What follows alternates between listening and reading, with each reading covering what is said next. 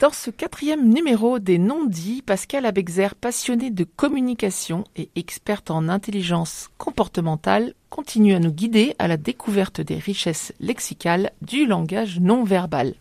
Vous pouvez retrouver ces précieux conseils tous les 15 jours en vous abonnant grâce à l'application de podcast de votre choix. Bonjour Pascal. Bonjour Pauline. Alors comme ça, il faut surveiller ses mains si on ne veut pas que tout le monde connaisse nos pensées. Il se trouve que les mains sont le prolongement de nos pensées. Donc euh, surveiller ses mains, ça serait difficile puisqu'on parle tous naturellement avec les mains.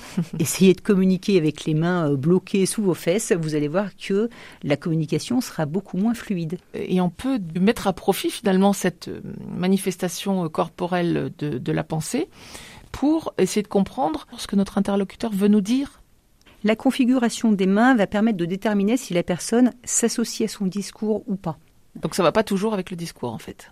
Nous, ce qu'on va regarder, c'est est-ce que ça va ou pas avec le discours. Mhm. Hein. Ce qui va nous permettre de voir une cohérence. Mais la personne en elle-même peut avoir des mots qui vont dire quelque chose et des mains qui veulent dire autre chose. D'accord. Donc en observant bien les mains, on peut savoir si on peut faire presque confiance ou pas à ce que la personne est en train de nous dire. On va peut-être loin dans la confiance. De toute façon, tout ce qui va être décodage de langage non verbal, on ne lit pas dans la tête des gens. Mhm. Donc la personne peut très bien avoir un geste qui donne l'impression qu'elle n'est pas euh, vraiment en lien avec le discours, mais elle est peut-être tout à fait sincère et en train de penser à autre chose. Ah. Si elle est en train de penser, par exemple, qu'elle a oublié de mettre des sous parce qu'elle s'est mal garée ou quelque chose comme ça, il n'y aura rien qui sera en interférence avec notre discours. Est-ce que vous avez quelques exemples pour euh, qu'on comprenne bien euh, les différentes grandes attitudes des mains? Oui, une toute simple, mettez les mains en V Ah oui. vers le haut. Vers le haut. Donc Mhm. d'ailleurs, c'est plutôt un A, hein, en on- V vers le haut. On joint tous les. tous On joint les doigts Ouais. en haut, mais on ne touche pas les paumes des mains. Mhm. Hein, On va faire comme un- une pyramide. Oui. Ça signifie je suis l'autorité. Mhm. Et on va le retrouver très très souvent dans des personnes qui vont, euh, des profs par exemple, qui ont quelque chose à partager avec nous. Mhm. Donc c'est tout à fait cohérent. Une personne qui a le savoir et qui veut partager que- quelque chose avec nous va mettre les mains en V. Par contre, la règle de lecture qu'on va appliquer, c'est est-ce que les mains sont vers le haut Je me sens supérieur à la personne? Est-ce qu'il est vers le bas Je me sens inférieur à l'autre? Ou est-ce qu'il est au même niveau que nous? Et là, c'est je me sens égal à égal avec la personne et j'ai envie de partager. Et quelles que soient les positions de main, on aura cette même règle de, le- de lecture haut, horizontal et bas. Donc ça veut dire que celui qui, qui joint ses doigts euh, en, en, En en V. En pyramide, Mhm. eh bien, euh, il, peut se sentir euh, sachant, compétent dans le domaine, tout en se sentant inférieur euh, s'il pointe par exemple vers le bas. C'est inférieur, alors ça, il va pas se sentir inférieur, c'est-à-dire qu'il va mettre son savoir au service de la collectivité. Ah. Il se met en retrait. Mhm. S'il le met vers le haut, ça peut être bon. Si on met un, un, je sais pas, un conférencier dans un musée qui va nous expliquer des choses super intéressantes sur un tableau et qu'on va le voir avec les mains vers le haut, ça veut dire qu'il se sent supérieur à son public. Mm. Par contre, s'il les met euh, horizontal par rapport au public, il va être vraiment dans le partage. J'ai des informations et je le partage avec plaisir avec vous.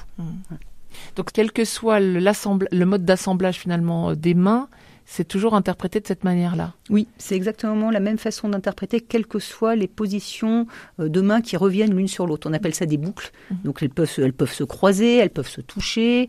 Euh, il peut y avoir, on voit souvent des gens qui se lavent les mains. Mhm. hein. On dit ah tiens il se lave les mains. Alors souvent j'entends le cliché il se lave les mains, ah ah ah, il va avoir quelque chose à nous faire passer. En fait non, c'est juste un signe de malaise. Ah. On se lave les mains. Voilà, c'est un signe de malaise. Mais euh, ça va être la même chose si c'est si c'est tourné vers le haut. Il va y avoir euh, comment je vais faire passer cette idée, Mhm. alors que vers le bas, c'est plutôt je suis mal à l'aise. Mhm.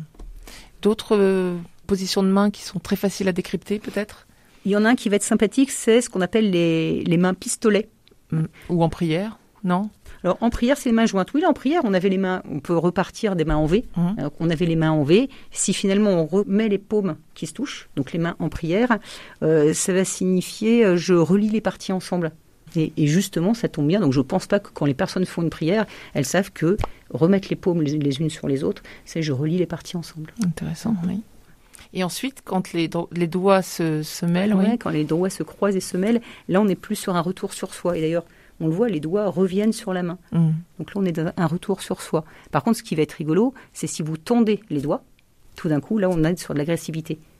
Puisque ça s'appelle des mains en couteau. C'est comme si les doigts étaient des couteaux, et là on lance des couteaux vers la personne. Et donc je voulais finir avec celui où on a juste deux doigts, les deux index qui se lèvent comme ça, Mhm. qu'on va voir souvent. Et ça s'appelle des mains pistolets. Mhm. Et c'est j'ai quelque chose à dire, je vais tirer. On le voit souvent quand les personnes mettent, d'ailleurs je viens de le faire, quand les personnes mettent les mains devant la bouche. Oui. C'est je retiens ce que j'ai à dire. Et donc tous ces gestes à décoder, ce qu'on avait vu tout à l'heure, euh, vont déclencher de notre part un questionnement. Si je vois quelqu'un qui va mettre les deux doigts en pistolet sur sa bouche, je sais que cette personne a envie de dire quelque chose. À moi de choisir, euh, de lui poser la question est-ce que tu aurais quelque chose à dire ou pas? Donc on a quand même derrière un questionnement, quels que soient les gestes, qui sont tournés vers la bienveillance. Et là, c'est notre choix. Mm, mm. Est-ce qu'on a envie que la personne parle ou est-ce qu'on n'a pas envie? Ça facilite le, le dialogue, en fait. Il y a des scientifiques qui ont étudié euh, tous ces signes. Euh, je vous pose la question à chaque fois, mais c'est intéressant de savoir un petit peu d'où ça vient ou si c'est reproductible. Alors pour la main, euh, c'est vraiment, ça vient directement du cerveau. Mhm. Hein, C'est bien un des, un des gestes principaux du corps qui est déclenché par ce coup-ci le gauche-droit du cerveau. Donc on a vraiment le côté de la main droite qui va être beaucoup plus stratégique, qui est déclenché par l'hémisphère gauche. Et à l'inverse, l'hémisphère droit va déclencher plus de spontanéité avec la main gauche. Est-ce que ça rejoint euh, cette manière de couvrir, quand on, on se serre la main, de couvrir la main que Oui, euh, si une main, quand euh, une main revient sur l'autre, euh, c'est ce qu'on appelle des mains en prise. Alors là, ce geste, il est un peu, euh, on va dire, il est un peu ambi- ambigu parce qu'il y en a beaucoup qui s'en servent pour faire une affirmation de pouvoir. Oui. On va le voir beaucoup chez des politiques, par exemple, ils vont mettre la main sur l'épaule, ça c'est moi le dominant. Là, c'est dans la, on est dans, dans quelque chose de volontaire. Mm. Là, je vous parle de gestes non conscients. D'accord. Donc là, c'est autre chose, mais ça marche quand même. Et pour résumer, Pascal Abexer, euh, des grandes règles euh, à, à retenir pour, euh, pour bien décrypter le, le- le langage des mains? Il y a trois règles de lecture. Regardez en premier, le plus simple, la hauteur des mains. Est-ce que je me sens supérieur? Est-ce que je me mets au niveau de l'autre? Ou est-ce que je me sens en- inférieur ou en retrait? La deuxième règle de lecture, la question, ça serait quelle est l'orientation de la main? Est-ce que je vois la paume des mains ou est-ce que je la vois pas?